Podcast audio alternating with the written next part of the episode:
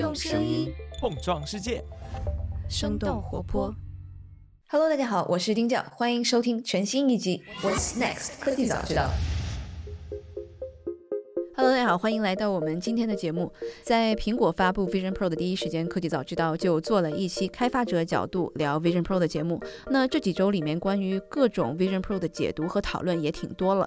虚拟现实作为我们科技早知道长期观察的一个赛道，我其实更想了解，在元宇宙概念不怎么火了的今天，苹果 Vision Pro 给行业带来的是什么？那那些从2015年第一波 VR AR 热火起来的公司，他们现在怎么样了？那坚持下来的都是哪些的领域和哪些的产品和服务？那 Vision Pro 给虚拟现实的赛道带来的想象空间又是什么？那带着这些问题，今天科技早知道又请回了我们的老朋友 Ryan 王，他是精准资本的创始合伙人，他们一直在观察和投资虚拟现实赛道的创业公司。那 Ryan 王最近也是去了一趟克罗地亚，参加了一个 AR VR 的行业会议，在密集的跟行业从业人士交流了几天之后，他把很多的新知在节目中分享给了我们。那希望给大家带来一些 Vision Pro 之外看虚拟现实赛道的新角度。Hello Ryan，欢迎再次回到我们的科早节目。Hello，Dan，好久不见。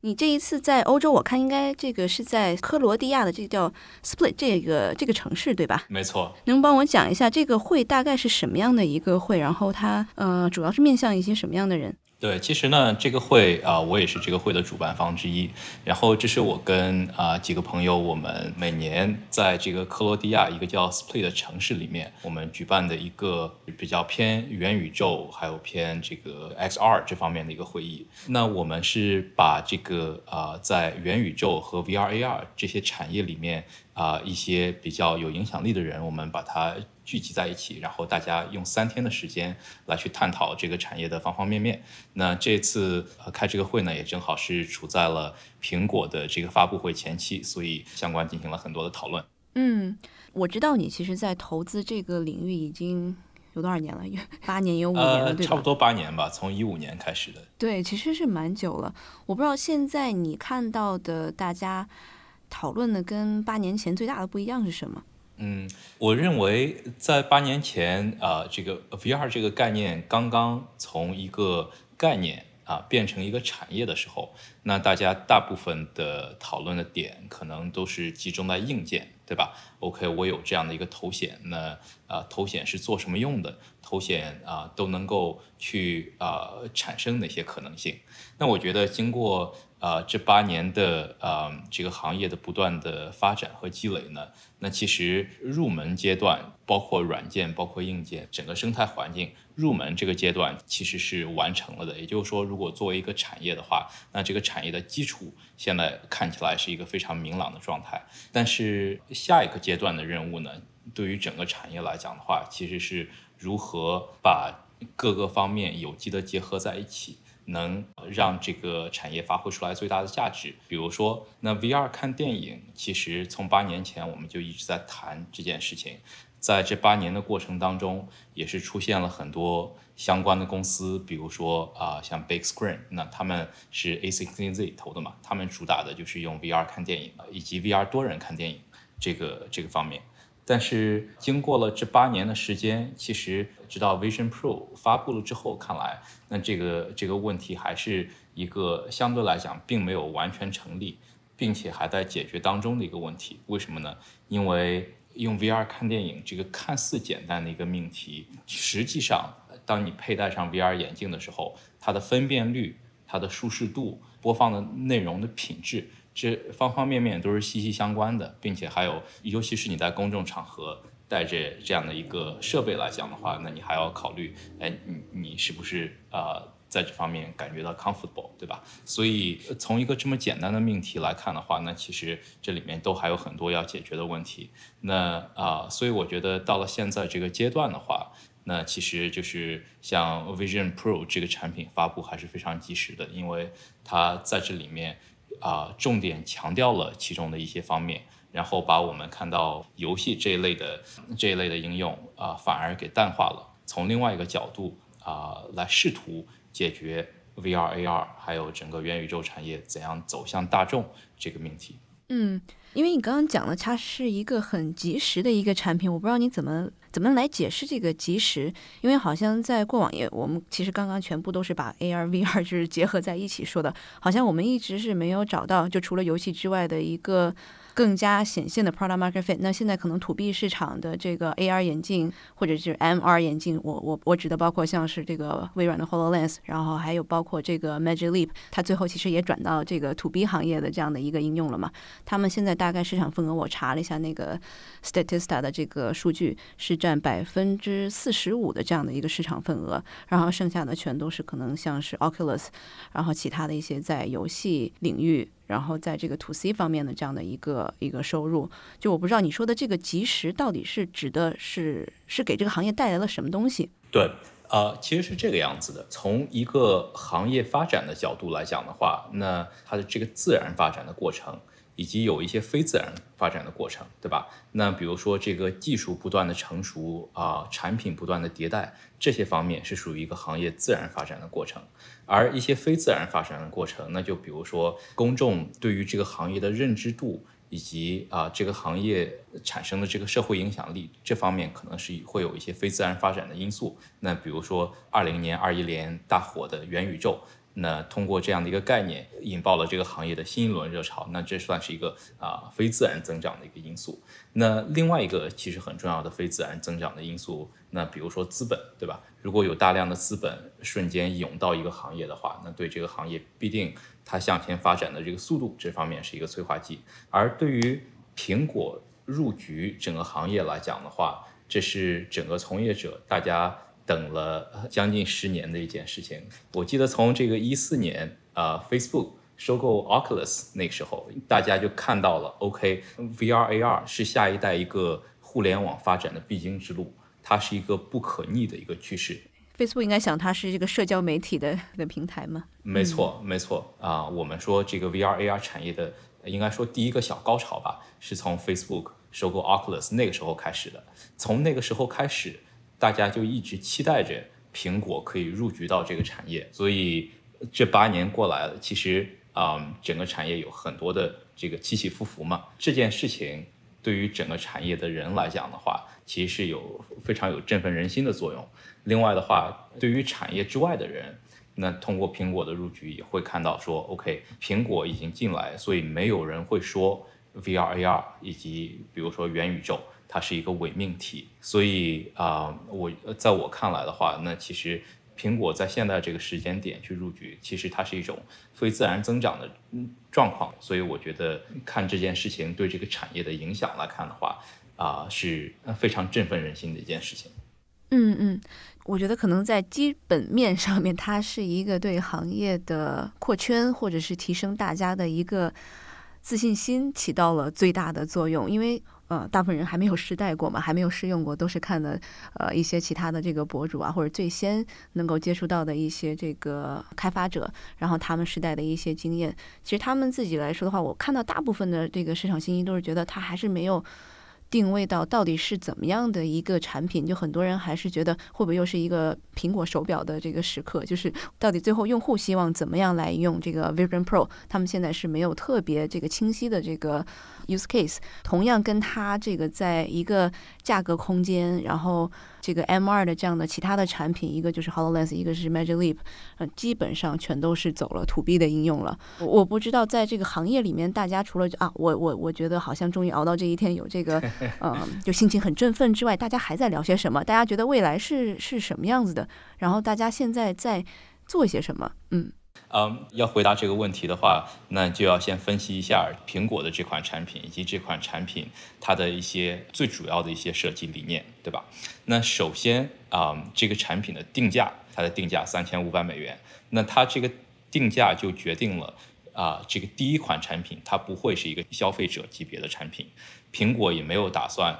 让它的第一个产品就成为消费者级别的产品。它面向的是可能是这种企业端的用户或者开发者以及一些 early adopter 这个群体，对吧？啊，所以其实这里面就再一次的印证了这件事情，就是说啊，消费者这一端的路它是可行的，但是现在还不是这个时候。那接下来还有可能五年、十年的路要走啊，所以这是第一点。那第二点的话，就是从这个这个定位上可以看来，从本质上来讲，它的这个产品就是一个 VR 产品，对吧？呃，如果我没有那个摄像头，并且把这个摄像头传递到我的眼睛里面的话，如果没有这一层的话，就是一个实打实的 VR，因为它有了一些视觉传递，那这里面它也有了 AR 的功能，所以说其实本本质上来讲，还是一个有 AR 功能的一个 VR 头显。这个设计理念就很有意思，Apple 它最终想做的事情。啊，还是更比较偏向 AR 的事情，但是因为啊，消费者级别的 AR 眼镜特别难做，这里面还有很长的路要走，而工业级别的这个 AR 眼镜，那它很难把这个市场的局面给打开，这里面 Hololens 啊，还有 Magic Leap 这些公司都已经吃的差不多了，感觉。对对对，然后这里面的这里面的教训也都吸取了很多，所以。啊，Apple 吸取了 Magic Leap Hololens 里面的教训，同时又想实现 AR 的话，那他们现在选用的方案是用一个 VR 的硬件来实现 AR 的功能这条路。换句话来讲的话，Apple 最终想做的事情是 AR，但是 AR 这件事情并不是说我们一步就可以到位的。在我看来，用 VR 的设备来实现 AR 的功能，是苹果在目前这个发展阶段。其实是是采用了一种相对来讲这个比较折中一点的这个方案，可以适合消费者级别的可以执行的 AR 方案，其实也并不是没有的。但是你要么就是像苹果这个样子，通过 VR 来实现 AR，那要么就是通过这个 Hololens 这样啊，把这个用一个光波导为主的方案，但是呃，你的这个整个体验。就会很受限，对吧？你看到前面的一个小屏幕，你的 field of view 是非常受限的，并且啊，这个设备也很重，然后啊，电池耗的也很快，所以在现在来看，对消费者很不友好。然后另外一个在目前可以实现的 AR 方案呢，就是用一台设备来实现一到两个核心功能。比如说，我们看到有一些游泳眼镜，它可以给你显示一下你的呼吸频率了，你的啊，你你游泳的速度了之类的。还有比如说，这个骑摩托车的时候戴那个摩托车那个眼镜嘛，它可以给你显示一些其他的这个骑摩托车的时候的一些信息。所以就是像这种把不需要用的功能，把不需要用的这个啊全部都抛掉，然后我只有一个简单的显示。或者甚至我显示都没有，那这里面就比如说 Facebook 跟 Ray-Ban 他们合作做那个做的那个眼镜的方案，有拍照的功能，对吧？有一个小摄像头，但是眼镜本身是没有呃是没有显示的。那用户跟这个眼镜交互呢，基本上也都是通过语音来交互。所以啊，在实现 AR 的这条路上的话啊，我们目前只能是在一个折中的阶段。嗯，当时因为我们都是看硬件比较多嘛，应该咱们好像也是大概一五一六年认识的。其实当时我们看了蛮多的这种，就是在专业像你讲的这个细分的这种运动场景用的，当时好像还有滑雪的眼镜嘛，对吧？然后还有几个是朋友在做的。就是一个一个投影这样过去，然后慢慢的其实也看到一些这种比较单一的技术，就现在可能苹果上面也有用的这种眼睛追踪呀，然后这个手势的这样的一些这个呃追踪的这些单个的技术，其实是经常能够看到的这样的一些创业公司。那我不知道，其实这些公司现在他们是不是慢慢都已经被吸入到了一些这个大的。大厂里面了，还是他们其实是呃就已经慢慢全都死掉了。然后呃，你作为投资人来说的话，你现在在看一些什么样的方向？这个整个的 AR VR 创业里面的 landscape 发生了一些什么样的变化呢？呃，确实像你所说的，那我们之前看过很多做这种呃一些基础功能 R&D 的，那就比如说手部跟踪。眼球跟踪、定点渲染，对吧？Full VT Rendering，就比如说一些做这个啊空间感知、做 SLAM 的，像这些类型的公司呢，他们的这个研发周期会比较长，研发门槛比较高。然后另外一方面的话，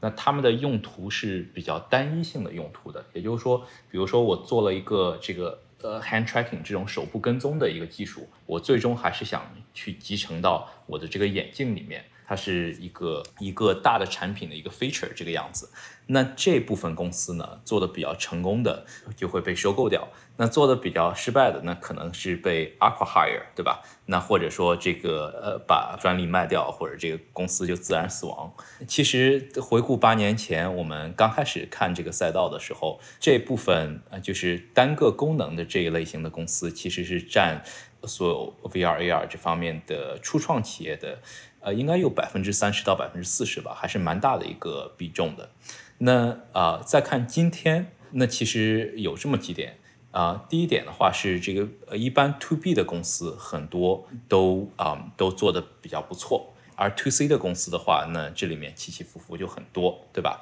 因为呃，这个行业也是经历了很多起伏。另外的话，一五年的时候，大家对于这个行业的前景以及它的呃发展速度啊，往往是比较乐观的啊。那那个时候可能在这个 cash management 上就会烧钱比较快，然后一去做研发，去去增长用户，但是。啊，当这个产品发发布了之后，很多公司就发现，哎，啊，跟他们想象的不一样，对吧？那所以就是，而 to B 这一端呢，那很多公司它是有实打实的客户，做了一些 use case，帮助他们的这个呃客户可能是降低了他们的 cost，或者提高了他们的这个盈利。所以呃，一般来讲的话呢，to B 啊，相对来讲啊，活的要。比这个 to C 的在这个行业的公司要健康一点。那很多 to C 的公司呢，我们发现就是过去的几年也是做了一些转型的。像啊，比如说我的一个 portfolio 公司，它叫 The Wave。那他们最初是在啊 VR 里面做这个拍电音派对的啊。那呃，就是一个 DJ，他可以拿着这个戴上 VR 眼镜，然后拿着这个控制器。他就可以站在一个虚拟的舞台上去打碟了，啊，作为听众也可以戴上 VR 眼镜去去加入到这个派对里面，对吧？这个产品本身做的质量很不错，但是呃，在实际运营过程当中呢，因为 VR 的用户基数，尤其是在一七年、一八年啊那个时候的用户基数还是特别的少，它的这个网络效应是起不来的，所以这个公司那它呃在那在那段时间就转型，从一个 VR AR 产品。转型成为一个啊，就是传统啊平台上的这样的一个产品，把他们的这个产品整个架构也放到了浏览器上，那大家就输入一个网址就可以加入到这个虚拟电音派对里面了。呃，他们也是成功的积累了几百万的这个用户啊，并且成了就是在虚拟音乐节啊这方面啊应该是最头部的一个公司。哇，其实还是坚持下来了。对对对，但是这里面就是呃就是要做一些相应的转型嘛。但是这里面其实一方面你的这个产品的质量也好，另外一方面你的运气也要好，对吧？像比如说我们呃两年前有一个公司被卖给了 Facebook，啊叫做 Big Box VR，那他们呢就是其实是开发了一个相当于 VR 里面的一个啊守望之夜，就是 VR 里面的吃鸡，就这种第一人称射击这种啊电子竞技的。一个游戏，那他们很快的就成为这个所有 VR 平台上啊用户量以及用户的粘性最高的这样的一个产品。只要是你打电竞，同时你玩 VR 的话，你开始玩的第一个游戏就是这个，就是头部了。对对，所以就是呃，像这种公司，他们可以迅速的占据一个在一个新的平台上，给自己卡住一个非常有利的位置，然后等这个产业。啊，一步一步扩大的话，那它可以把一些自然的流量导向他们的这个产品里面。最后，这个当这个公司被 Facebook 收购的时候，那他们也是跟 Facebook 谈了一个非常好的 deal。那对于我们来讲的话，我们也是是我们的一个 twenty x exit。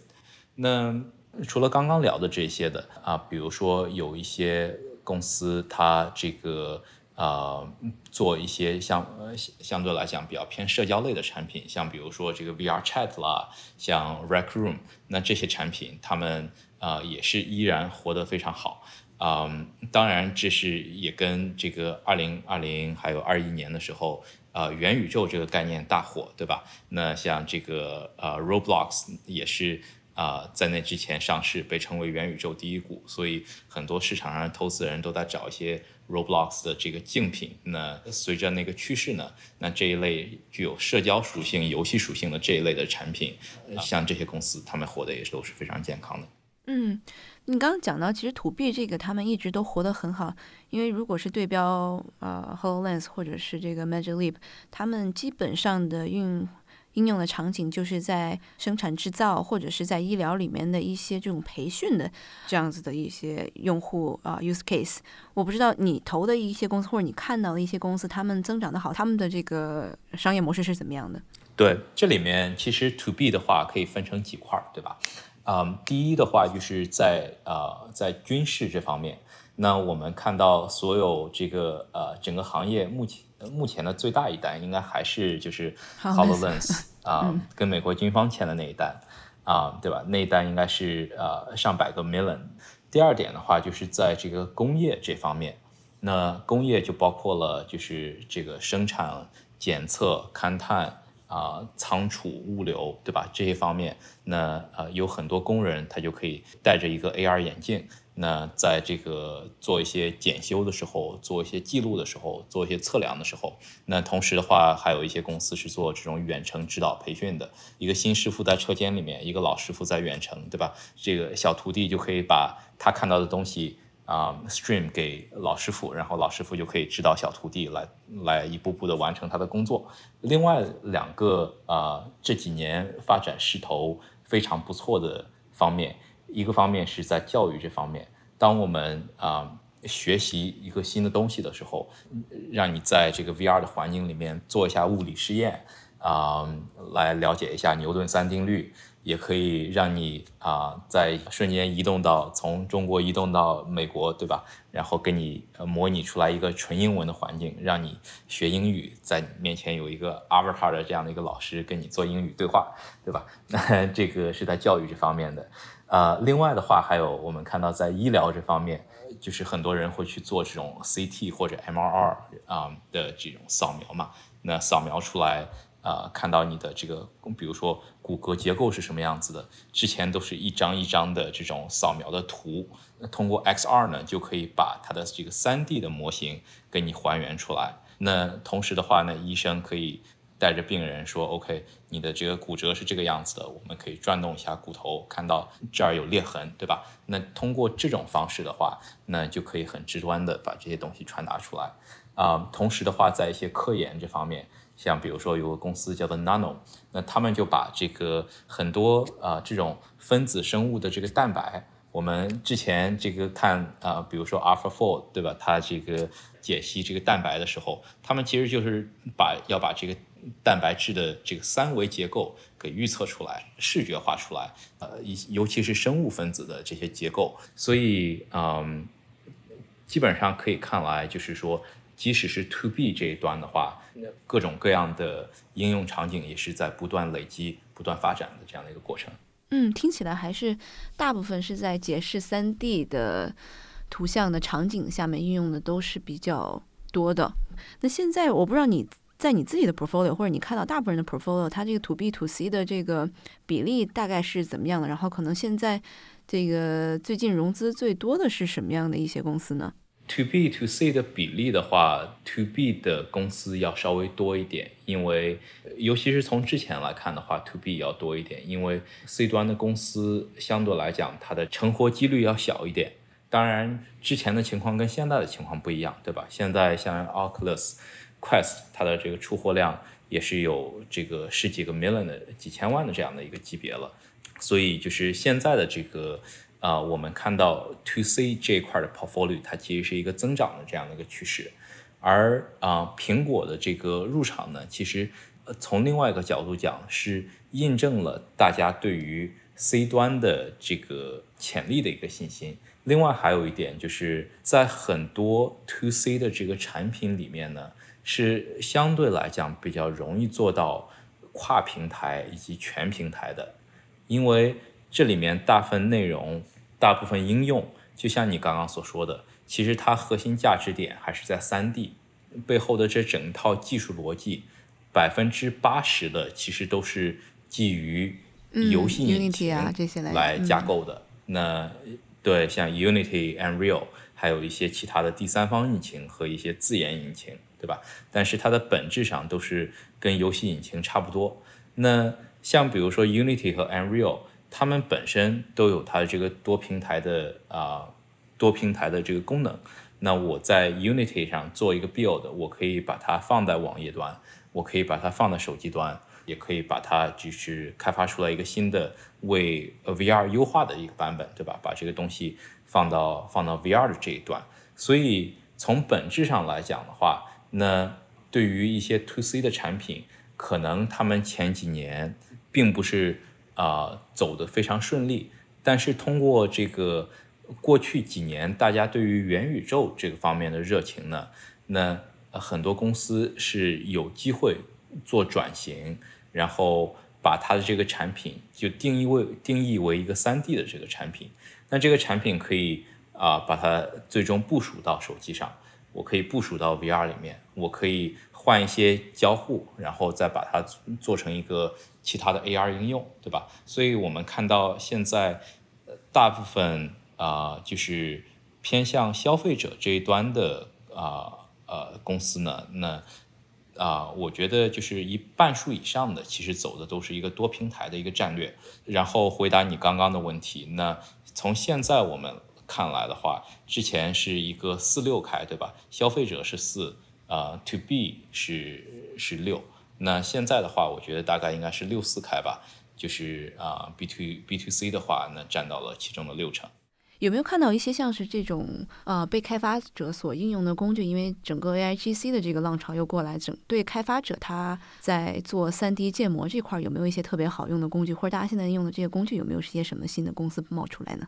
对。啊，像最简单的一个就是我们所谓的这个 text to 3D，就是通过文本来生成 3D 模型。那我们知道做这些 3D 内容的话，那其实很大一部分啊工作是在我先要把这个 3D 模型给建模、给啊呃给优化这些方面，对吧？我想要一只 3D 的小狗，哎，给你生成一个 3D 的小狗，对吧？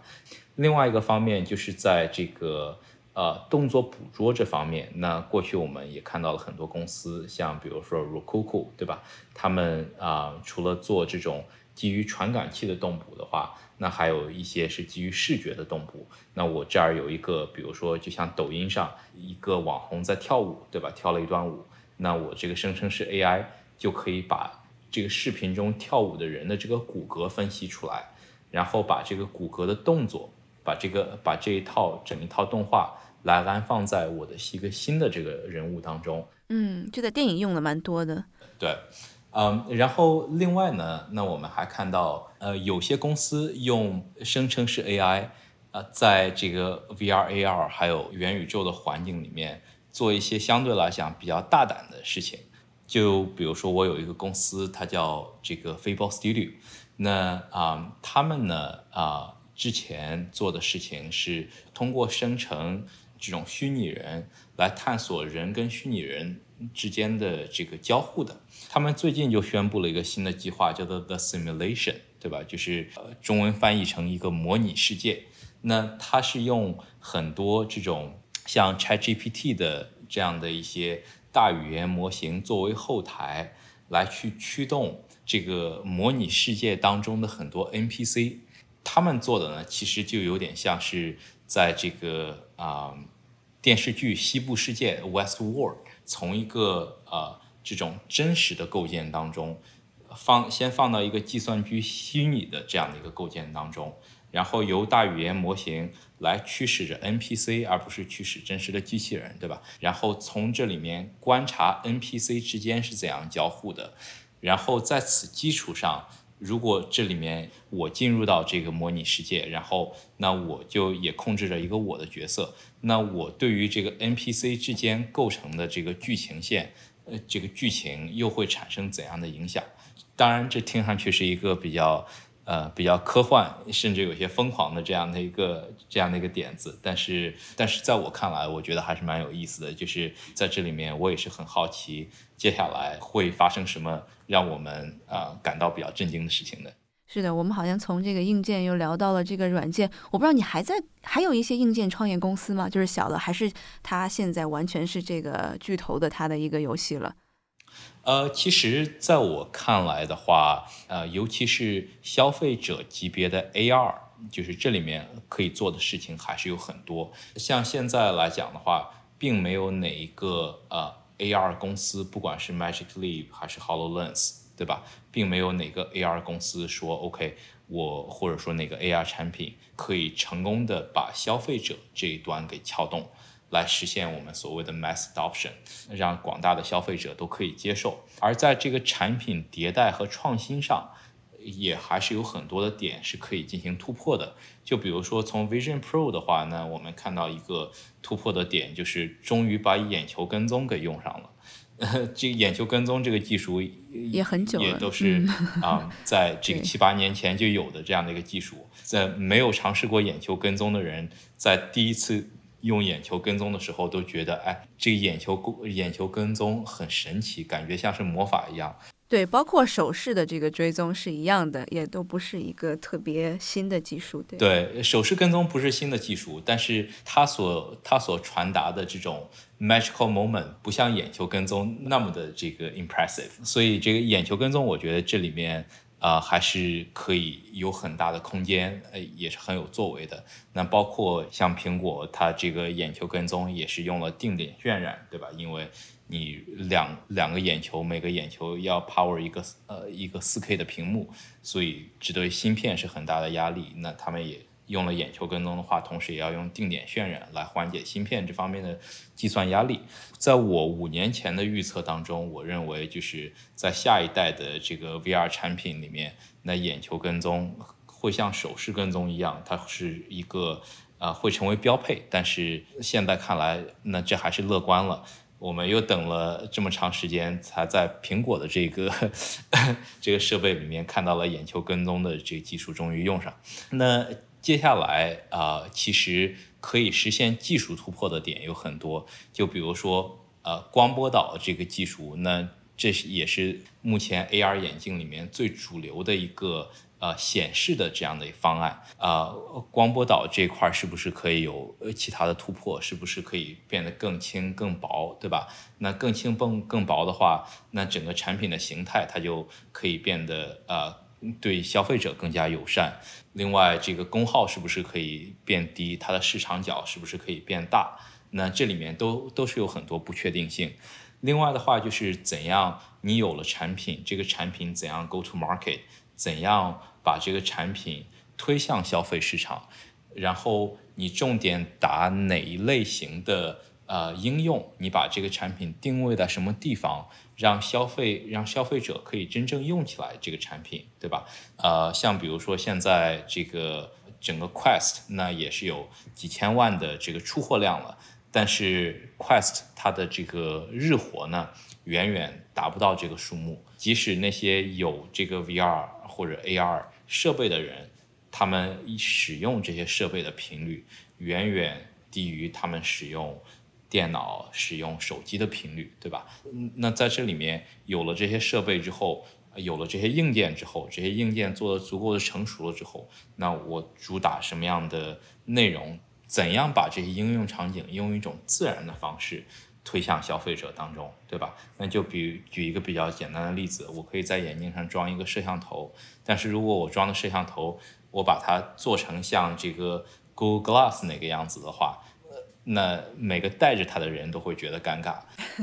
这不就是 Snapchat Spectacle 吗？对，也都也都觉得尴尬，对吧？哎，我们这个戴眼镜，大家一起的时候怎样不尴尬？怎样缓解这种啊社交尴尬，对吧？那其实这些点。都是很多可以解决的点，这是为什么我认为，即使过了这么长时间，硬件产生了各种各样的迭代，在现在这个时间节点，苹果推出了它的新的产品，而现在依然是一个很好的做硬件的这样的一个时间，就是因为我觉得单项技术有可能会影响产品形态，而有一个确定的产品形态，你的这个 go to market。啊，你主打的这个应用这方面的这个区别，也可以啊，让让这个啊，让这个公司走向不同的这个呃，取得不同的成绩啊，拥有不同的效果。所以我觉得在这方面啊，其实还是有很多机会的。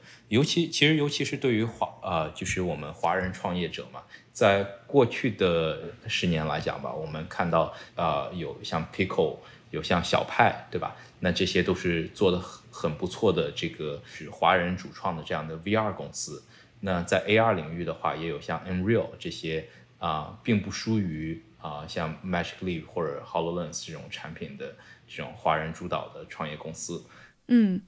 其实现在包括 Hololens，然后呃 Oculus，其实他们 也只是到啊第二代，甚至是可能这个第三代已经有研发了，但是都还没有出来。所以整个在这十来年的这个时间里面，其实它在硬件上面的迭代是非常少的。特别是可能我们如果要看 Microsoft 他们在做这个 To C 端的这个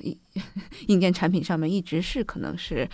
没有那么自信，或者做出来总是，呃，差强人意的。就是咱们在硬件上面好像没有一家其实是特别的这个呃大刀阔斧的去做的。对，就除了可能我们前两年看到的这个 Oculus 终于走出来了，然后包括其实最早我记得咱们可能。用的第一个 VR 应该都是 Vive 对吧？没错，HTC Vive。其实用的 VR 看看我们怎么定义 VR 对吧？那如果用比较宽泛的定义的话，那可能很多人的第一次 VR 体验还是在那个 Cardboard 上。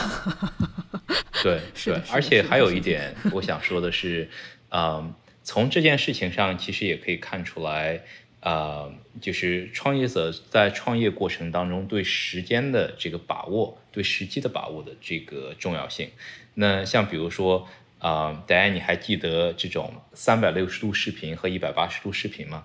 就把它这个这个全部都 stitch 起来的那种是吧？对对对，很多很多这类的公司，像是这个 Video Stitch 啦，Jaunt 啊，Weaver 对吧？那这些公司。都是一些这种炙手可热的明星创业公司，很多很多融几千万啊上千万美元甚至上亿美元的，但是之后做三百六十度视频的公司，百分之九十以上的都死掉了。其实 Oculus 啊曾经也做过一款我们所谓的这个三自由度 Three DoF 的这样的一个产品。那三自由度就是你不能在这个空间走动，但是你可以摇头来回看，对吧？那三自由度的产品，它就是专门用来看三百六十度视频的。但是 Oculus 发布了那个产品之后，很快把那个产品给砍掉，那叫 Oculus Go，很快的把 Oculus Go 那个产品给砍掉。而同时啊，在一五年、一六年，一大批做这个三百六十度视频的这个公司呢，也都死掉了。在这个赛道里面，其实做的最好的公司就是 Insta 三六零，但是他们中途也是转型了，从在从在三百六十度相机啊做成呃这种小型的运动相机，那他们大部分业务倾斜到跟 GoPro 啊这样的公司来来竞争，来瓜分市场的这个局面。当然，我们现在来看，这也是一个非常明智的决定。这个 Insta 三六零也是在几年前上市，也做得非常的成功，对吧？但是从目前的这个时间点来看的话，那从这个硬件的角度，现在这个屏幕的质量越来越高，从啊单眼一零八零到单眼四迭代到 Vision Pro 开始单眼四 K 了。现在我们从现在这个时间点再去看三百六十度视频或者一百八十度视频这件事情，那这个事情它就是一个成立了的事情了。这个事情它在七年前不成立，但是在今天它成立了。所以，呃，是不是今天成立了之后，这一类的公司它就又有了一些机会，又又有了新的机会，把他们之前的 IP，把他们之前的一些东西拿出来，来投放到啊 Vision Pro 或者一些更高清的这样的呃更高质量屏幕的这些硬件环境里面？这里面我觉得其实它也是有机会。所以我觉得就是这个市场上没有一个。没有一个新鲜的事情出来的时候，它伴随着机会总是多种多样的，并不是说 OK，在之前我们走过了这些路，我们失败过，就就代表了我们当时当时的这个判断是错误的。它有可能是当时我们对这个时机做了误判，我们进的太早了，当时很多方面都不太成熟，对吧？然后现在很多东西成熟了，嗯，但是。啊，这一块是不是还会进入到人们的视野当中？我们看啊，接下来啊，会不会有这样的事情发生的一件事？嗯，就技术是技术，其实它的这个商业模式上面，其实就。得真的是看时机了，没错，因为我感觉刚刚讲的是 Insta 三六零，就我一直其实没有很 follow 这个公司，然后直到后面说，哎，这个公司不是最早看它就是做 VR 的吗？怎么现在这个变成了一家这个做 GoPro 的公司了？就我不知道，咱们其实刚聊了这个硬件，可能在 AR 方向是一个会有想象空间的地方，刚刚也讲了一些，可能是在这个 To C 端的这些。呃应用，然后一些场景的新的一些软件，可能会比较在未来一段时间会有很大的空间。我不知道还有没有一些我们刚刚没有提到的，你觉得是特别有想象空间的，或者让大家这个 VR 啊 AR 行业里面都非常兴奋的这个方向呢？对，VR AR 跟声称是 AI 的共鸣有很多。呃，就像很多这个科幻小说里面和科幻电影里面描绘的场景，我记得在我看啊，我忘了什么电影，但是有一个电影里面，它这个描绘的一个场景就是一个人在对着说话，他在对着电脑讲故事，然后这个电脑就把这个这个人物、场景、剧情都在实时的制作出来。那在我们现在来看的话，其实啊。随着生成式 AI 的发展，我要这个呃语音转成文字，对吧？这个 speech to text 这是第一步。第二步 text to text to 3D 通过文字生成 3D 模型。然后第三步，那我做一些这个语义的理解，做一些 NLP。那这个人给机器讲的故事，机器在人的这个故事的基础上再去。更加丰富这个故事，更加这个润色这个故事，让这个故事变得更饱满啊！这是这是 NLP。然后呢，结合刚刚我们所说的这个，对吧？通过 AI 来去生成式内容，把这些东西结合起来，就可以实现了。所以在我看来的话，那现在是一个很有意思的这个时代。这个时代里面啊，对于大部分创业者来讲，他们要做的事情，并不是要去做研发，因为这里面。各各种各样的工具，其实相对来讲是比较成熟的啊，不管是在这个 VR AR 里面的工具，还是在 AI 里面的各种工具、各种接口，这工具这方面是非常成熟了。这个我们这个时代在这个领域需要的创业者呢，是那些有 vision，对吧？有这种远见、有眼光，并且能够把各种各样的技术有机的组合在一起，来去。生成一些啊，我们大家之前没有呃没有想象过，或者让我们感到耳目一新的这样的产品的这样的一个时代，所以其实应该说是一个统筹能力的体现吧。我感觉你在描述的像是一个头号玩家的未来。好的，那其实我们一直在跟 Ryan 在聊整个 AR VR 行业的一些进展，然后包括我我刚刚也查了一下，我们在二零年聊了那个 Google 收购 North，还聊了一个特别奇葩的这个隐形眼镜的这样的一个 LED 显示，叫那个 Mojo Vision。对 Mojo Vision。说到 Mojo Vision，这儿我多插一句，嗯，之前他们的他们的故事非常的动听，非常的吸引人，他们说要做 AR 的隐形眼镜，而对于很多啊很多我们。这个行业的从业者来看呢，那 AR 的隐形眼镜有可能就是这种 VR AR 这种计算设备的一个最终形态，对吧？嗯，但是他们几个月之前做了一个转型，他们不去追逐那个感觉更加宏伟的目标。在近期的目标呢，转成去做这个呃显示设备的供应方，它叫做 Micro LED 是吧？我现在刚刚打开，对，它是一个是的 Micro LED 微型 LED 屏显，嗯嗯，我看到 Mojo Vision 有刚刚就在四月份又融了两千多万，然后用来做他们的这个 Micro LED 的这个研发。我觉得其实就是刚刚像你讲的，我们。底层的这个技术，我们一直在不断进步，然后就看它我们到底是什么样的时间节点，我们用在什么样的商业模式里面。对，其实这个创始人也很聪明，对吧？通过讲这样的一个宏伟的故事，先活下去，先找到我这个技术立马可以变现的、立马可以应用上的一些点，然后 AR。隐形眼镜的话，这个东西就可以时间线放长远一点，那可能放到一个十年的跨度，甚至二十年的跨度，因为啊，前途是光明的，道路是曲折的 呃。我们所所幻想的这种 mass adoption，很可能还不是我们一直所说的未来呃两年或三年。我们过去的十年一直都说未来的两到三年，对吧？那实际情况不见得是未来的两到三年，而是未来的可能二十年、三十年。但是在我看来的话，那这里面啊，大家所依靠的并不是信仰，因为信仰你是呃所谓的信仰是你啊盲目的去相信一个事情，那是信仰。在现在，尤其是 Apple 已经入局了，所以我觉得大家可以不必要再说信仰这个词了，而是啊，这是一个必定发生的未来。那在这种必定发生的未来的话，那我们可以做的是啊，怎样让它发生？呃，在发生这个未来的道路上，我们都可以做些什么事情，抓住一些什么机会？所以我觉得这是整件事情最有意思的地方。好了，我感觉今天咱们也聊得差不多了。感谢 Ryan 今天过来帮我们重新梳理了一下，在 Post Vision Pro 的这样的一个时间节点，现在 VR AR 领域是这样什么样的一个状态，然后行业里面的从业人员都在干些什么啊？我们又关注一些什么样的未来的发展和进步？那谢谢 Ryan，我们 期待下一次再来聊这个话题。嗯嗯，好的，谢谢答案。这期 What's Next 科技早知道就到这里了。听完之后，如果你有任何的想法，欢迎在评论区里面给我们留言，我们每一条都会认真的看。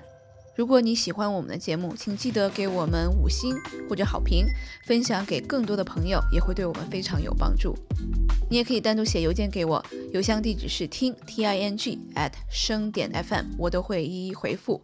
那同时，公众号和微博也可以搜索“生动活泼”，声是声音的声。节目相关的更多信息会在公众号里出现，微博和公众号都会有不定期的福利给到大家。